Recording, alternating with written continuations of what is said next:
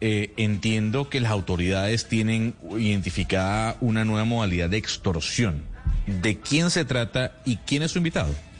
Mi invitado, Gonzalo, es el eh, teniente coronel Carlos Eduardo Telles Betancur, que es el comandante del Gaula Bogotá, y lo hemos invitado porque nos han llegado denuncias sobre un nuevo modo de extorsión en el país que se llamaría el falso servicio.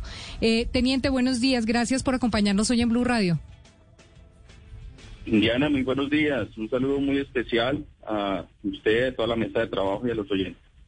Eh, lo hemos invitado porque, como le estaba comentando yo a la mesa de trabajo y a los oyentes, es que nos enteramos de un nuevo modo de extorsión y yo quiero que escuche usted a la persona o a una de las personas que eh, se motivó a darnos un audio para contarnos eh, qué era lo que estaba sucediendo, porque son cientos las llamadas y los correos que hemos recibido sobre este tipo de extorsión. Escuche usted una vecina quien presta servicios de transporte y la citaron en la calera. La citan eh, para recoger a unos huéspedes de un hotel y cuando llega al sitio o antes del sitio de recogida de los huéspedes le dicen que pare y empieza una extorsión que la hacen a distancia a través del teléfono, la están viendo, le dicen sus movimientos, qué tiene que hacer, qué no tiene que hacer, que tienen un francotirador apuntándole y empiezan las amenazas, le piden la información de las personas conocidas, la familia, y empiezan a llamar a cada uno de ellos a pedirles rescate. Eh, la persona a quien llaman obviamente eh, se asusta y como escucha a quien tienen medio secuestrado, diciendo sí, si estoy aquí, efectivamente la ponen en altavoz, pero nadie lo sabe. Entonces, eh, finalmente terminan consignándoles dinero a estos zampones.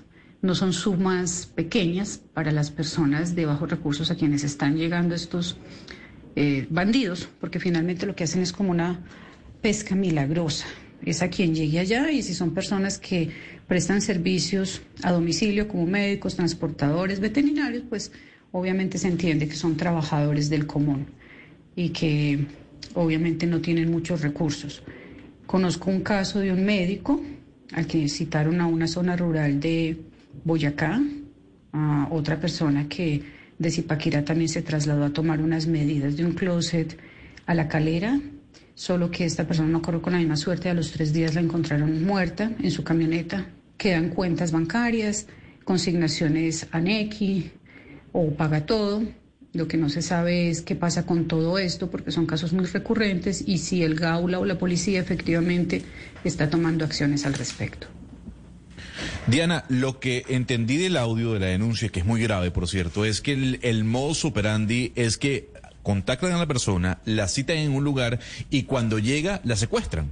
Cuando llegan la secuestran y la extorsionan y la mantienen secuestrada durante el periodo en que le están extorsionando. Entonces, cuando estas personas se comunican con sus familiares, eh, efectivamente sus familiares confirman, ellos dicen, mire, acá me tienen, estoy quieto, no me puedo mover, eh, tengo que darles una plata, entonces porfa ayúdeme porque me van a matar.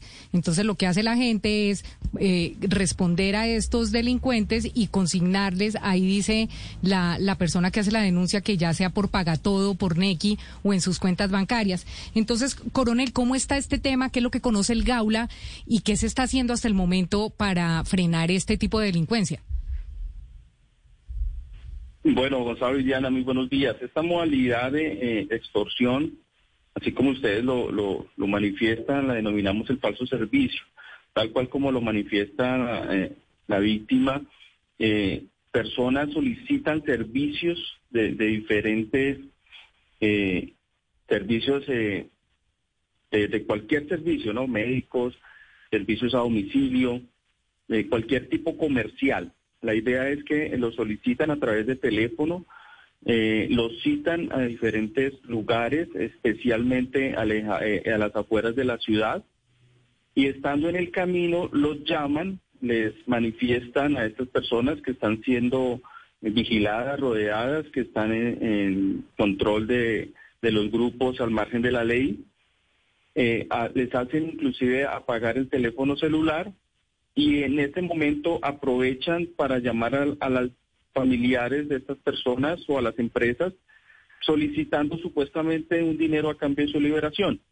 Lo que hemos podido evidenciar es que eh, pues todo se desarrolla eh, vulnerando la voluntad de las, de las víctimas, todo es un engaño a través del celular, eh, no hay de pronto una retención de las personas o, físicamente personas que, lo retengan, sino digamos lo que todo este engaño se hace a, través de del celular.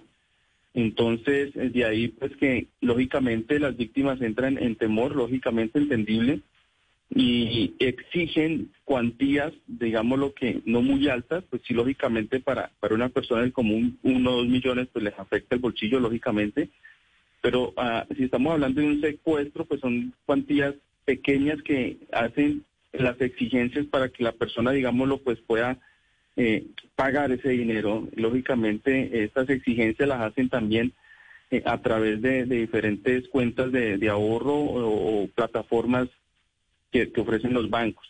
Lo que hemos evidenciado investigativamente es que pues no hay una retención de la persona, es un engaño y, estamos en la parte investigativa y preventiva para poder reducir este delito, esta modalidad.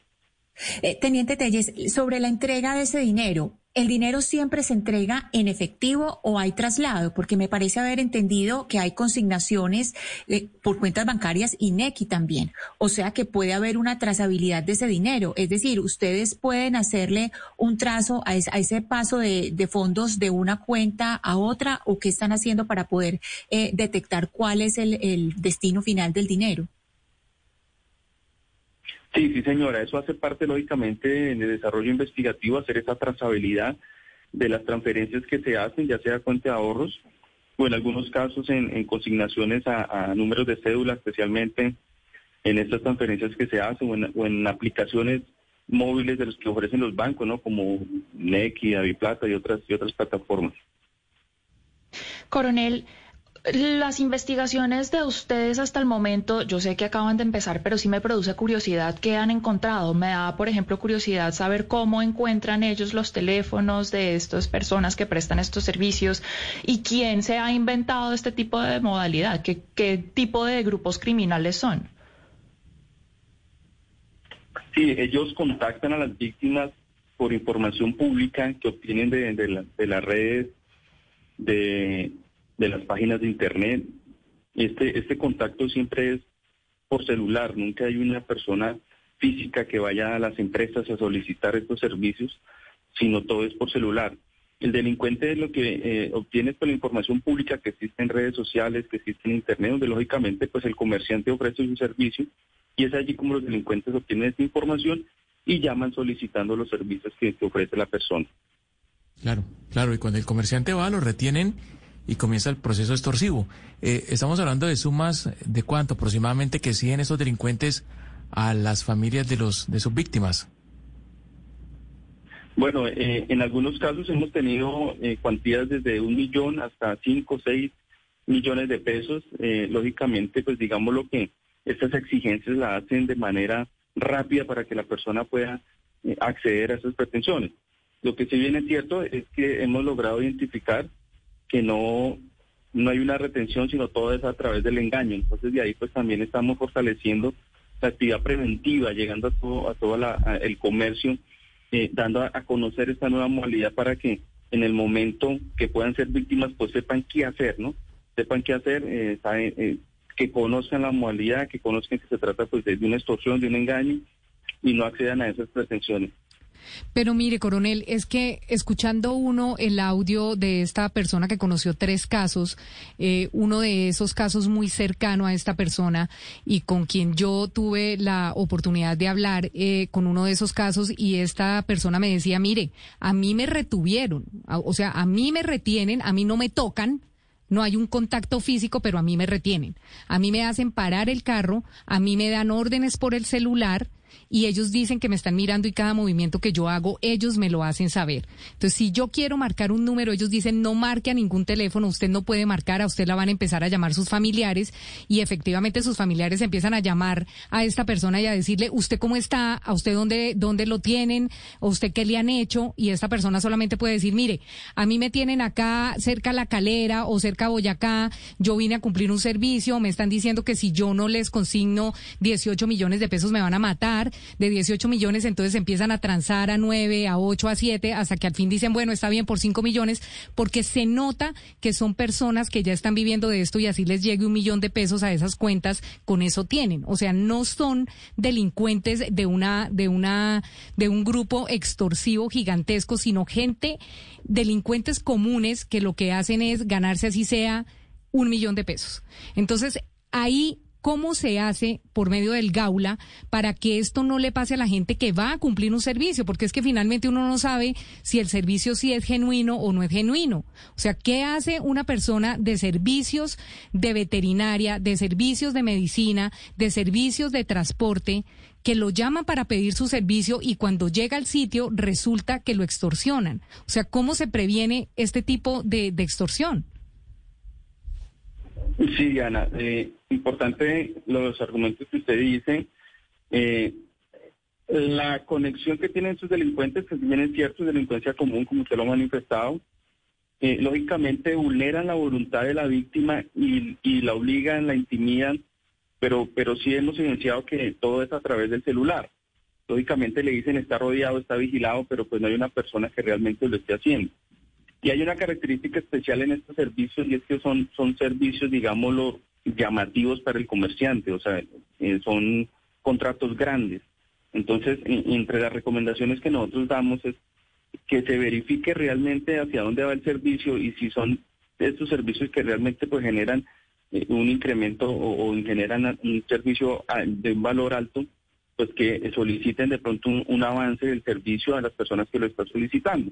Igualmente, eh, si son a lugares alejados de, la ciudad, podamos coordinar, eh, lógicamente, con IGAOLA, con la Policía Nacional del sector, para realmente verificar si, en estas condiciones o poderlo inclusive, en algunos casos, hacer una avanzada por parte de la empresa, un acompañamiento, y, y no puedan, y evitar ser víctimas de esta modalidad. Pero mire, coronel, ¿esta modalidad de delito se puede tipificar como secuestro? Es decir, esto podría eh, calificarse como un secuestro y las personas que lo practican eh, van a ser señaladas y eh, sindicadas de secuestradores, ¿o no? Si, vamos realmente pues a, la, modalidad es, una extorsión. Lógicamente hay una hay una retención, pero es una retención, digamos lo que no física de la persona, o sea, no hay nadie que lo esté ni, reteniendo ni ocultando, sino es un engaño a través del celular, ¿no? La persona en cualquier momento puede decidir dar marcha atrás y, retroceder en su vehículo y nadie que, lo impida. Entonces, eh, realmente pues estamos hablando de, una extorsión que en algún momento obligan a la persona que detenga su, trayecto, pero no hay nadie que lo esté reteniendo. En cualquier momento, lógicamente, está generado a través de una presión, pero en cualquier momento él se puede devolver a su lugar y no pasa nada. Coronel, eh, Coronel Telles, ¿qué sabemos de estos delincuentes? ¿Tienen alguna vinculación con redes más amplias? ¿Tienen algún tipo de nexos con grupos criminales eh, o estructuras mayores? Eh, sí, Diana, pues estamos eh, en las investigaciones que hemos logrado avanzar, hemos evidenciado que se trata de delincuencia común. no hay de pronto esa coordinación o ese, digámoslo, nexo con, con, con otros grupos armados ilegales. Nos, estamos hablando de de delincuencia común y pues estamos ya en un proceso adelantado con coordinación con Fiscalía de los casos que hemos tenido conocimiento. Pues coronel, mil gracias por estar hoy en Blue Radio y aclararnos un poco el tema y ponernos un poco en conocimiento acerca del falso servicio, el nuevo sistema extorsivo que están usando delincuentes en Bogotá y casi que en las principales ciudades del país. Mil gracias por estar hoy en Blue, eh, eh, coronel. Coronel. Eh, Diana, eh, a ustedes muy amables, muchas gracias. Eh, recordarles a toda la comunidad que el GAULA de la Policía Nacional está 24 horas atento. Eh, también la línea que tenemos, el 165, para atender cualquier requerimiento de secuestro y la extorsión.